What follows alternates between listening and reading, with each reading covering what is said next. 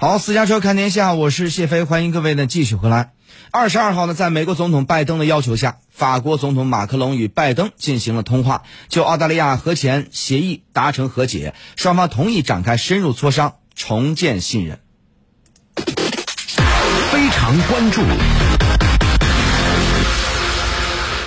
那么对此呢，法国国内舆论呢是一片哗然，有反对派指责这样的结果呢等同于公开投降。法国的极右翼政党国民联盟领导人玛丽娜·庞勒呢对此指出，导致法美关系紧张局面，是因为总统马克龙没有能力掌控全局，让法国的尊严受辱。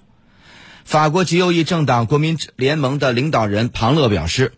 呃，勒庞表示呢，为什么会同美国的关系紧张呢？他你们认为是就因为取消了这场在华盛顿原本要举行的庆祝晚会吗？不，我认为恰恰相反，是因为马克龙无法掌控全局，事实上就是无法保障法国应得的尊重。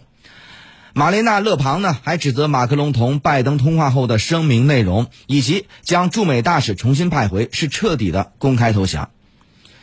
那么勒庞表示呢，召回驻美大使仅仅三天就结束了。马克龙的声明内容意味着法国成为美国的附庸。他还表示，法国将继续留在北约，并且既无条件也无要求。另外，与美国的合同和合作都将保持原样。这就是所谓的公开投降。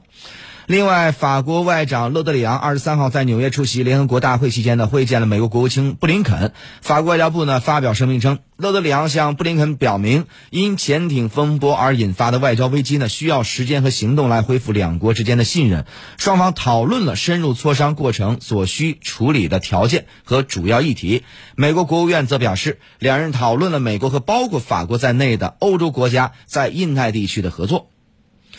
中国驻法国大使馆二十三号发布了大使卢沙野接受俄罗斯卫星通讯社的采访实录。在采访当中啊，卢沙野大使呢回答了有关美、澳、英三国宣布建立所谓三边安全伙伴关系以及由此引发的法澳潜艇危机的相关问题。卢沙野呢在采访当中表示啊，因为澳大利亚撕毁合同导致法国与美澳爆发的潜艇危机，并不能说对某个国家是好消息。这一事件呢确实对美欧关系形成了冲击。他表示，这样一笔天价军火交易不利于世界和平稳定，各国不应投入军备竞赛。卢沙也表示呢，尽管这一联盟呢没有明确表达针对中国的意图，但所有人都知道，这联盟位于亚太地区就是冲着中国来的。中方认为呢，任何地区机制都应有助于增进地区国家间互信与合作，不应激化矛盾、制造对立，不应针对第三方，更不能损害其他国家利益。此外呢，美国、英国向澳大利亚这样一个无核国家出口核潜艇，本身已经构成核扩散，威胁亚太地区和平稳定，也严重的损害了国际核不扩散努力。美国总说要维护基于规则的国际秩序，如今却公开践踏国际核不扩散的规则，这是极不负责任的行径。卢沙也表示啊，在中国看来，搞封闭排他的小圈子呢，加剧矛盾对立，是冷战思维在作祟。和平与发展是当今时代的潮流，世界各国事实上已经成为命运共同体，人类生活在同一个地球村，没有必要彼此对立。